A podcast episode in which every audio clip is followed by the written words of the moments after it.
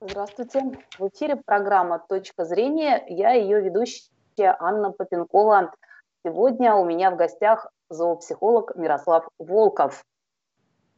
Здравствуйте. Как устроить... Здравствуйте. Сейчас я немножечко вас представлю. А как обустроить быт питомца, чтобы он э, не испытывал стресс? Что делать, если питомец э, впал в депрессию, плохо себя чувствует?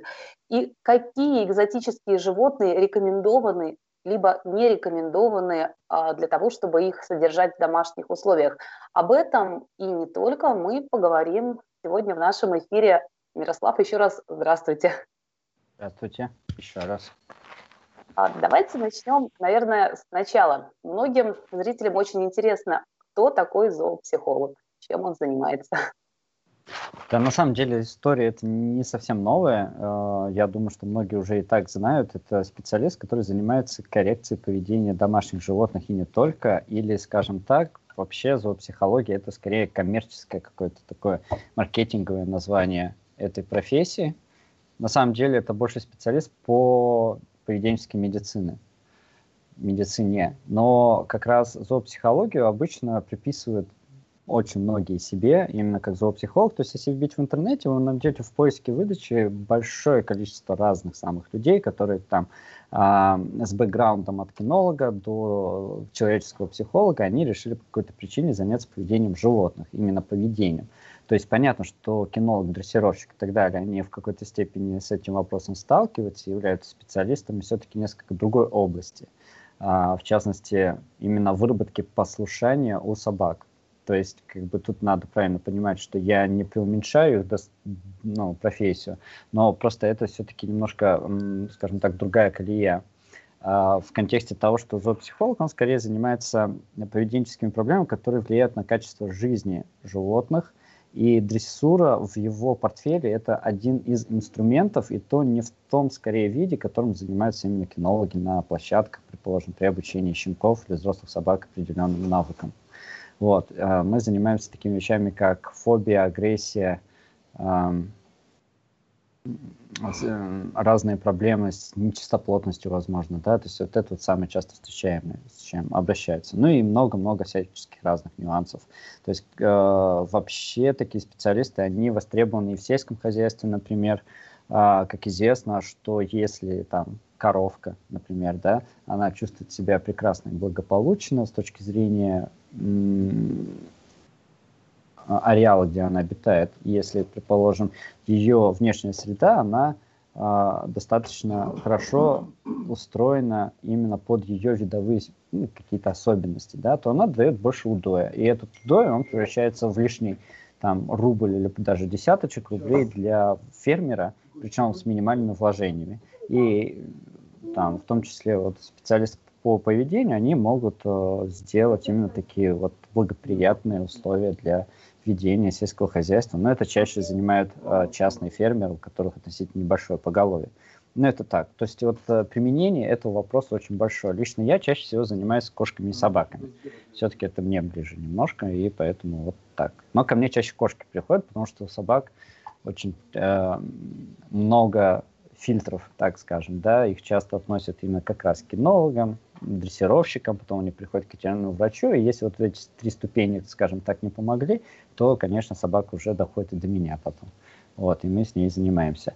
Но у кошек все проще, у них такого нет, и поэтому они чаще всего сразу идут в ветеринарную клинику, и оттуда уже попадают ко мне при разных проблемах, там, связанных с тем, что я перечислил выше. А как это бывает? Вам звонит а, хозяин кота и говорит, что что-то с моим котом не так, он грустит, посмотрите?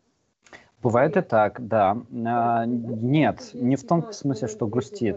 А, но бывает, что и грустит. Но я бы сказал в контексте того, что часто проблема, она может быть весьма субъективной. Весьма субъективной в контексте общения человека с животным. То есть, если, предположим, для вас какая-то проблема не является таковой, то есть, э, предположим, кот, не знаю, мяукает по ночам, или собака рычит на прохожих на улице, кто-то может подумать, что это в первом случае, ну, типа, все равно, А во втором случае, может быть, даже и хорошо, потому что как бы хази... э, собака меня охраняет, значит, и вот такое рычание, лай, это, в принципе, для меня даже положительно. А для кого-то это может являться проблемой. То есть кто-то может сказать, что я бы не хотел, чтобы моя собака вела себя агрессивно, например, на улице при посторонних людях и так далее. Ну, особенно в городе это весьма опасно, может быть, или там может привлечь ненужное внимание. Поэтому здесь э, человек сам оценивает, что для него является проблемой. Хотя есть объективные моменты, когда, например, э, поведение связано с э, проблемами со здоровьем, например, да, когда там кошка, например, писает везде. Практически очень часто у меня, ну, точно статистики не скажу, но четверть, наверное, таких кошек это именно больные. Просто владельцы не всегда обращают внимание на некоторые признаки заболевания, особенно у кошек. Потому что кошки такие питомцы, которые вот с эволюцией, не только это, это не связано скорее с домашним, это именно вот надо копать еще глубже, вот степных кошек европейских, от которых вот наши все киски произошли. Ну вот, но тем не менее, они не очень э, показывают боль свою. Вот. И не только боль, это связано с разными отклонениями и, в принципе, дискомфорт, так скажем. И когда уже только крайняя степень заболевания – чуть ли там не очень какие-то глубокие стадии такие, да, тогда уже человек обращается к ветврачу или ко ну, мне, например, когда там уже всю квартиру, грубо говоря, об, описал, так скажем. Вот, и, естественно, я после этого направляю на анализ, и мы выясняем, что кот болеет на самом деле. Не всегда так бывает, но часто, поэтому это тоже очень важно. Поэтому здесь какая проблема – ну, чаще, да, напрямую обращаются. Иногда ветеринарные врачи, когда они понимают, что как бы животное здорово, и в контексте их алгоритмов они уже ничего сделать не могут, потому что с точки зрения физиологии тут как бы делать нечего. То есть есть именно поведенческие нюансы. Тогда они обращаются уже ко мне, и мы уже с кошкой занимаемся, и я уже, будучи уверен, что она здорова, мы, ну, копаю там какие-то, ну, в общем, выполняю свою функцию, так скажем. А какие могут быть причины вот такого вот вредного, да, скажем так, поведения? А, не сошлись характерами с хозяином, хозяин обидел, или вот почему кошка бывает, как вы говорите, начинает везде а, ходить дома в туалет, если с учетом того, что она не болеет? Причины, да, то есть правильно, что одна из причин это то, что она может болеть, да, это совершенно верно. И э, есть, в принципе, достаточно несколько таких причин, да, можно так сказать. В первую очередь, это на самом деле недостаточно правильная а, организация среды обитания животного. То есть это и для собак, и для кошек очень актуально, когда их внешняя среда не соответствует им видовым просто особенностям, да, когда есть физиология животного, есть поведение животного, которое присуще этому виду, и оно заложено у него природой. И изменить это никак нельзя. То есть, например, самый типичный пример, который это иллюстрирует, это собака грызет ботинки, а кошка дерет обои. И это нормально. То есть я хочу сказать, что это нормальное поведение для животных. Что-то грызть и что-то царапать. Потому что ну, э, это в них заложено природой. Как для нас заложено общение на каком-то языке, для них заложено царапать обои или что-то грызть. И, соответственно, наша задача посмотреть, почему они это делают. И чаще всего, практически 100% И с этим невозможно... Это, это с этим возможно бороться, да. Но просто это заключается в том, что животные а, банально, не знаю, а, ему не дают больше ничего грызть. То есть, грубо говоря, мы приходим в квартиру, мы, я, и смотрим, что нет вообще игрушек в случае с собакой, да, то есть нет жевательных игрушек, нет а, какой-то вообще активности да, физической в этом плане. И собака, конечно, она начинает грызть то, что видит, потому что ну, ей альтернатив нет. Но стоит убрать обувь и следить за своей дисциплиной, но при этом предложить альтернативу этому поведению в виде классной игрушки, например, из термопластичной резины той же самой, да, а, то собака начинает грызть ее, но при этом оставляет обувь в порядке. Ну, короче, ну потому что, во-первых, она спрятана, ее нет, а во-вторых, как бы вот, вот так. И, в принципе, все хорошо. В случае с когтеточкой да. просто нет когтеточки. И кошка понимает, что ей надо это поведение. Она видит очень приятные виниловые обои. И желательно подороже, конечно, и начинает их там драть. Или там какой-нибудь классный бабушкин ковер или кожаный диван, тоже одно из любимых вещей. Но стоит подобрать, главное, правильную, хорошую, качественную когтеточку, потому что очень часто этого не делают. Или делают это не так. И проблема уходит сама собой, вообще животным ничего делать не надо. То есть есть проблема, когда не нужно животным что-то делать, нужно менять ее среду обитания. С туалетом то же самое. То есть очень часто просто неправильный лоток, не очень правильный наполнитель есть проблемы, или неправильное поведение хозяев, которые скорее, ну, знаете, у нас в России принято, типа кот накакал куда-нибудь или что-нибудь не так сделал, и, значит, в нечистоты его окунуть носом. И как бы очень часто это говорит о том, что человек считает, типа, вот мы окунули носом туда кота, и он такой, ну, подумал, что как нельзя, иначе мне это делают. А на самом деле он думает так, что как это при человеке нельзя, иначе человек его носом окунет. То есть получится так, что человек бы, о, кот будет какать, но просто он будет это делать так, чтобы человек этого не заметил. Куда-нибудь там, в угол скромненький, за диван, или когда человека нет. Вот и все. А правильно как себя вести в этой ситуации тогда? Если тыкать носом нельзя, то как надо? Никак. То есть, если уже вы столкнулись с этой проблемой, значит, э, э, вы что-то делаете не так в первую очередь. Или вы не заметили какие-то проблемы, или вы неправильно что-то сделали.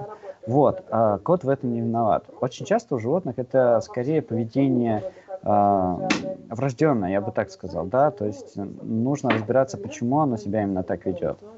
И в чем причина от ожидаемого поведения именно владельцам. И мы это делаем, стараемся это э, найти, скажем так, компромисс между тем, что животное делает, и тем, что мы хотим, или исправить все прям в 100% лучшую ситуацию. Просто меняя, скажем так, окружение животного. Конечно, это вот легкий пример. Бывает так, что э, в разных случаях, особенно с агрессией, необходимо там э, ряд медикаментозного лечения или что-то еще. То есть там все бывает достаточно сложно. Но в большинстве случаев это именно скорее это. Ну и что делать? Первое, что нужно понять, не нужно ругать животное. Потому что, повторюсь, так вы не донесете до животного причину наказания, так скажем. Вообще отрицательно подкрепляемое, оно не работает. Или работает, но не так, как вы хотите. И типичный пример это то, что животное просто учится делать то, что оно и так будет делать, но просто в ваше отсутствие. И как бы такое ваше поведение, оно научит собаку или кошку тому, что человек это плохо. И вот это уже как раз может привести в гораздо более трудную проблему, которую решить гораздо более трудно. Поэтому лучше всего не наказывать, а обратиться к ветеринарным врачам или там иным специалистам, например, ко мне в контексте поведения животных. А какие факторы а, негативно влияют на состояние зверушек, а, эмоциональное и физическое, вот когда она находится дома, когда он, питомец, находится дома? В современной жизни в рамках больших и не очень городов я бы выделил на самом деле два негативных фактора. Это первое, недостаточность физической нагрузки. Вот вы можете поверить или нет, но сейчас бесплатный совет, который может решить очень много проблем. А, это в плане того, что нужно выигрывать своих животных, будь это собака, кошка, енот, кто угодно плане того, что вам нужно а, обеспечить естественный выплеск физической энергии. Это очень важно, потому что а, без этого эта энергия идет куда-то в негативное русло. Это может быть агрессия, фобия и все что иное другое. Вот, игры — это э, в большинстве случаев э, наш святой, скажем так, грааль, из которого стоит чуть-чуть отхлебнуть, и все проблемы уйдут. То есть некоторые панацеи, если хотите потому что э, это одно из самых важных нюансов. То есть именно активные физические игры. Туда же можно приплести внимание человека, потому что очень часто э, животные, что кошки, что собаки, прошу прощения, о, прошу обратить внимание на то, что как бы кошки тоже вопреки всем мифам, очень социальные животные. И им необходимо общение. И это очень важно, потому что одиночество, и, кстати, в контексте вот прошедшей пандемии, самоизоляции, да, и так далее, э, это дало почву для большого количества достаточно презентабельных исследований относительно одиночества психики э, человека, как влияет одиночество на психику человека, на психику животных, и действительно там очень удручающие результаты. И я скажу, что если, скажем так, вы понимаете, что вы на 10-11 часов уходите на работу и отсутствуете практически там большую часть своей жизни вы не дома, а у вас дома один котик или один песик, лучше ему завести компаньона. Ну, то есть там кошки можно завести собаку, кошки можно завести вторую кошку, собаку собаки и так далее. Главное, чтобы у них кто-то был еще, с кем они могли пообщаться, пообниматься, поиграться и так далее. Это очень важно. Как вы относитесь к мини-зоопаркам? Вот говорите, да, посмотреть в специализированном а, центре зоопарке. Для животного мини-зоопарк – это тюрьма или не обязательно? Или смотря Любой для кого? Зоопарк, любой зоопарк в некотором смысле, как и там квартира, это тюрьма. Просто, с одной стороны, если на домашние животные, те же самые собаки, кошки, да, на их примере, это, они к этому предрасположены просто путем искусственного отбора и естественной эволюции, то э, дикие животные, они к этому не совсем привыкли. Но опять-таки зоопарк зоопарку рознь. Тут как бы есть две точки зрения. С точки зрения эм, ну, э, людей, которые занимаются именно содержанием диких животных вот там в зоопарках, например, да, есть у них свои доводы относительно, например, они изучают, сберегают генетическое разнообразие животных на нашей планете, например, да, то есть ну, многие животные, они были бы уже утрачены от нас, если бы там те же самые зоопарки. Но просто, во-первых, зоопарк это способ привлечь внимание к проблеме и скорее способ э, финансировать эту проблему в некотором стиле. Хотя, скорее, зоопарки это всегда убыточная история на самом деле. Вот. А с другой стороны, как бы есть мнение о том, что все-таки зоопарки это больше, ну, тюрьма некоторая, да, действительно, для животных, которые так или иначе, она достаточно сильно ограничивает их в их естественных там поведенческих да, манипуляциях. Но тигр в зоопарке не побегает так, как вот он побегал, предположим, по тайге. А, в принципе, здесь достаточно спорный вопрос. Есть свои доводы и у тех, и у этих, но ну, у той, и у этой стороны, да, иными словами, есть, может быть, э, метод решения, знаете, заказники специальные делать. А, ну, я имею в виду, как это вот, ограниченные территории, как они там, ну, в лесу животные гуляют. Заповедники, да, да, вылетело из головы.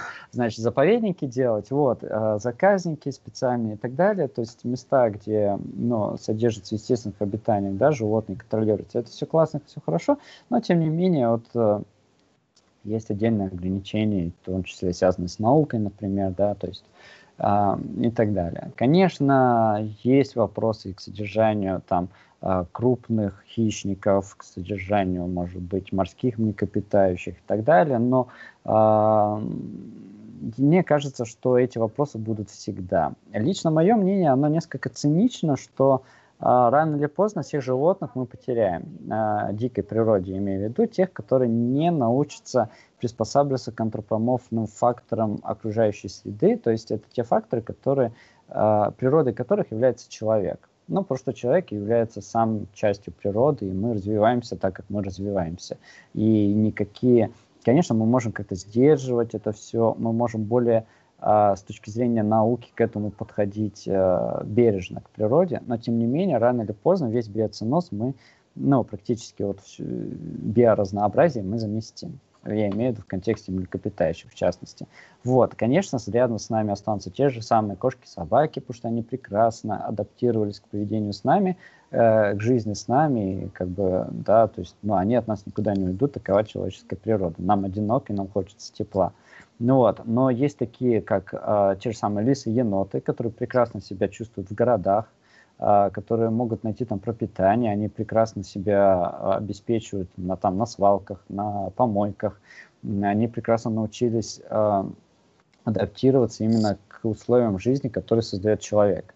Есть э, птицы, врановые, чайки, которые прекрасно себя чувствуют э, вот, в городских условиях, на побережьях и так далее, уточки там всякие. Далее. А крысы, э, это, скажем, наши, ну, можно сказать, братья меньшие, которые от нас тоже никогда ни за что не уйдут. Это вот мы с ними будем рука об руку практически всю нашу дальнейшую жизнь. Ну вот, потому что это самое приспособленное животное именно к жизни вот в тех условиях, которые создал человек. Ну вот, то есть есть много прекрасных э, животных, которые останутся с нами именно потому, что ну, мы, э, они научились с нами жить, грубо говоря, да, но над, питать надежду на то, что мы сохраним там белого медвежку, сурийского тигра э, и прочее, там, какого-нибудь э, носорога, синего кита, я, мне кажется, что это достаточно утопичная история, и, естественно, эти животные, они рано или поздно погибнут и исчезнут с лица Земли, но это природа, это, ну, это природа, это ничего не попишешь. Просто есть изменения в экосистеме, и к ним надо приспосабливаться. Вымирания были всегда.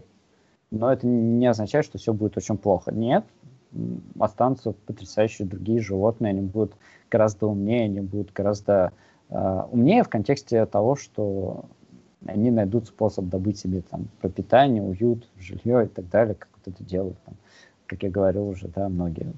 Вот, поэтому разнообразие будет именно скорее в поведении, усложнении поведения животных, вот, но, естественно, в их не биологическом разнообразии, а скорее а, в каких-то там вот отдельных популяциях, может быть. А что вот. делать, если животное а, не взлюбило а, своего хозяина? Вот просто вот завел кота. У животных ну, нет не такого, любит, как... У животных нет такого, как полюбил, не взлюбил или недополюбил, потому что они не знают, что такое любовь в принципе. Они не знают, что такое любовь, они отсюда не умеют ревновать, мстить и прочее. Это мы с вами смотрим через призму собственного восприятия поведения э, окружающих животных, да, то есть окружающих людей. Ну, не забывайте, что люди все-таки являются животными, скорее, а не растениями, правильно? Вот. И, естественно, мы вот это видение переадресуем на видение поведения животных и их природу. Ну, типа там кот, а, не знаю, написал в тапке, значит, он там ревнует. Нет, не ревнует. А, есть гораздо более простые объяснения этих поведений, которые, в принципе, нужно считать за правду. В физиологии все очень просто. В психологии тоже. А, если вы можете объяснить поведение животного, в частности человека, гораздо более простыми э, вот, блоками, комплексными тезисами, да, значит, так надо и объяснять. Не нужно усложнять ситуацию, когда она не требует этого усложнения. Не нужно фантазировать по поводу любви и чего-то еще. Животные не любят так, как мы на, в контексте вот, наших взаимоотношений. Просто смиритесь с этим. Вы можете спорить, вы можете не спорить, но это так. Те, кто в это не верят, могут почитать очень прекрасные книги по поведению животных, их есть сейчас ну, практически в каждом книжном магазине. Примерно они пишут все об одном и том же, но они говорят о том, что э, те эмоциональные, э, скажем так, ту эмоциональную окраску некоторых поведенческих актов, так скажем, да, которые э, создает животное, мы э, придаем именно только из-за того, что мы сами так привыкли объяснять собственное поведение, поведение окружающих, исходя из собственных чувств, может быть, мотивации или побуждений. Но у животных все гораздо проще. Это в первую очередь, э, даже в контексте собак, это в первую очередь удовлетворение собственных потребностей, потребностей, которые физиологически заложены. И нет любви у собак. У собак есть инстинктивное поведение, тесное общение с человеком, потому что, ну, это в них заложено, для этого их вырастили. Вот, и, естественно, она может на себя внимание там э, в тапок написать, что-то погрызть э, и так далее, перенаправлять. Потому что она теряет ресурс очень часто внимания человека. Это то, что, о чем я говорил выше. Это большая проблема. И чтобы вернуть ресурс внимания, она может пакостить вот так. Но она даже не понимает, что, например, если она там съела вашу любимую игрушку или там как-то облизала ваш любимый телефон, вы от этого страдаете. Они не проецируют страдания на других людей. Просто дело в том, что собаки и кошки, они не понимают, что нам может быть больно. Вот, они не проецируют собственные чувства на окружающих особей. И поэтому, соответственно, они не могут ничего сделать, чтобы нам эту боль причинить. Потому что они просто не понимают, что эта боль может быть вообще как в природе, как есть. Ну вот так вот. Это вот их мышление. И поэтому мотивация этого поведения иная – это вернуть утраченный ресурс. Чаще всего этот ресурс является э, внимание, внимание со стороны там, человека или иного питомца. Поэтому они так и пакостят. Потому что что мы делаем, когда видим, что там э, собака грызет наш любимый там ботинок за 10 тысяч рублей? Мы начинаем на нее кричать. А вот это вот все эмоции, ненависть, ор – и там какие-то уйди сюда, я тебе сейчас там по жопе нахлестаю, там, не знаю, газетой, это не есть ничто иное, как внимание. И собака такая, о, классно, давай это в догонялки играть. И вот по квартире, значит, один с газетой, второй с тапком, вот они вот так вот носятся. Это не что иное. И собака видит, что это работает. И начинает это повторять из раза в раз. Ну, так и получается. Вот. Это не ненависть и не любовь, нет. Это вот э, более простые потребности, которые животным хочется удовлетворить, и они таким образом это делают. А скажите, пожалуйста, по питомцу, которого завел человек, можно определить характер уже человека? Ну, например, завел кота, значит, ты независимый, завел удава, я не знаю, медлительный. А, на самом деле психологии человеческой уже, да, есть достаточно много исследований на эту тему в контексте того, что м, вопрос стоял таким образом. Почему считается, что питомец человека очень похож на самого хозяина? знаете, да? То есть, ну, вот смотришь на кота, и сразу можно понять, что вот, блин, точно копия хозяина. Вот. Отчасти это правда. Действительно, что там, а, например, э, вот кошатники, они скорее более такие, а, знаете, они любят уют, они любят а, какой-то вот больше расслабление, они больше, ну, какие-то такие умеренные люди. Они могут быть очень энергичными, да, но все равно почва у них вот более такая уютная, я бы так сказал. Вот. А собачники, они, у них энергетика в другой стороне, им надо вот что-то постоянно поделать, у них вот руки не лежат на месте, они часто не могут успокоиться, им надо, ну, такие вот, знаете, люди, которым надо постоянно работать. Вот что-то надо что-то делать. Вот они не могут успокоиться, не могут расслабиться. Вот надо с собакой погулять, пойти там что-то еще сделать, почесать. Там, это, это. А ведь кошки, они не требуют такого значительного ухода. И, в принципе, ну, у кошка а, есть у них свои нюансы, конечно, по уходу и так далее, в отличие от собак, но, тем не менее, столько времени на них тратить не нужно, объективно. Ну, просто это видовая особенность этих животных. Ну, вот, и это удобно. Поэтому многие, вот, э, исходя из таких прагматичных э, как бы целей, заводят себе кошку. И поэтому можно сказать, что этот человек, да, более такой прагматичный. Это, да. Но и все равно кошка, она дает более, ну, там, вот квартирам, домам, вот какой-то такой, знаете, э, уют и вот, равновесие, дзен, можно сказать, обрести, да, но Действительно, можно так сказать. А, потому что собака, она все-таки, на мой взгляд, такого эффекта не даст. Но, с другой стороны, собака это достаточно социальное животное, оно а, ориентировано именно на общение все-таки с вами. Ну, потому что в домашней собаке, даже щенки, они доверяют человеку настолько же, насколько они доверяют там, своей маме-суке. И вот прям самых молочных клыков. Вот. И ориентируются на поведение человека тоже. И это как раз объясняет, почему э, питомец похож на нас с вами, как хозяев, потому что как раз есть такой элемент поведения, как э, проецирование. То есть, когда животное наблюдает за окружающим миром, за окружающими животными или, например, за окружающим там, э, ну, человеком, да, и он начинает вот мелкие нюансы, повадки, привычки перенимать на себя. Ну, типа вот он так делает, и я так делать буду. Ну и, соответственно, естественно, в каких-то таких штуках наш мозг социальный, он улавливает схожесть. Мы сами не можем объяснить, почему. Но вот где-то на интуитивном уровне нам кажется, что животное похоже на его владельца. Но это объясняется именно как раз поведением проецирования. Это легко. А, когда вы берете маленького котенка и знакомите его с собакой, он начинает в некоторых там вещах а, быть больше похожим, ну, какие-то принимать собачьи привычки, знаете, играться, какие-то позы, а, конечно, вилять хвостом он не станет, это скорее инстинктивно, но там, например, в плане пищевых привычек или туалета, да, вполне, или игровых каких-то, да, нюансов, это да. А если вы наоборот заведете взрослому коту щенка, то щенок будет ориентироваться на поведение кота, и он может, например, также э, начать, например, себя вылизывать, пытаться, Алло, да, как кот. Или он может так, э, значит, еду выпрашивать, как котик, или пытаться там постоянно куда-то вот в коробку засунуться, да, как вот кошки обычно делают. Ну, в общем, это такие вот элементы кошачьего поведения, они как раз будут актуальны для этого щеночка. Ну, потому что это вот, вот так вот, это у нас заложено. Если вы младенца с волками вырастите, то получится, вот, сами знаете что. Вот, поэтому вот так вот, вот так вот. А, то есть тут скорее можно судить, но отчасти. Отчасти и очень сильно осторожно. И последний тогда вопрос. А кого вы все-таки э, рекомендуете заводить у себя дома из животных? Все-таки классических котов-собак или можно кого-то нестандартного?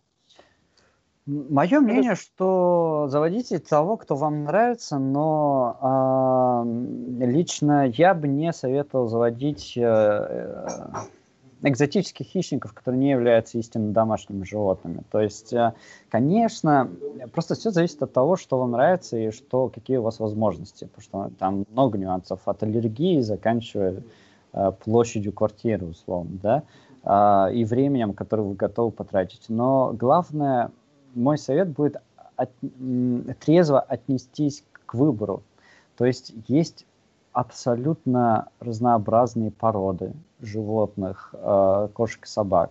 И они настолько разные по цвету, размеру, шерсти, ну, длина, цвет и прочее, да, шерсти, плотность и так далее. По характерам скорее, по привычкам, по целям, если мы говорим о собак. Ну, там охотничьи, всякие служебные, сторожевые, компаньоны и все такое. Вот просто трезво отнеститесь ваши возможности к этому. Не ждите, что ваша собака будет ходить на пеленку. Нельзя так делать. Собака должна гулять. Если вы понимаете, что вы не можете гулять с собакой, не заводите ее вообще или заведите себе кота.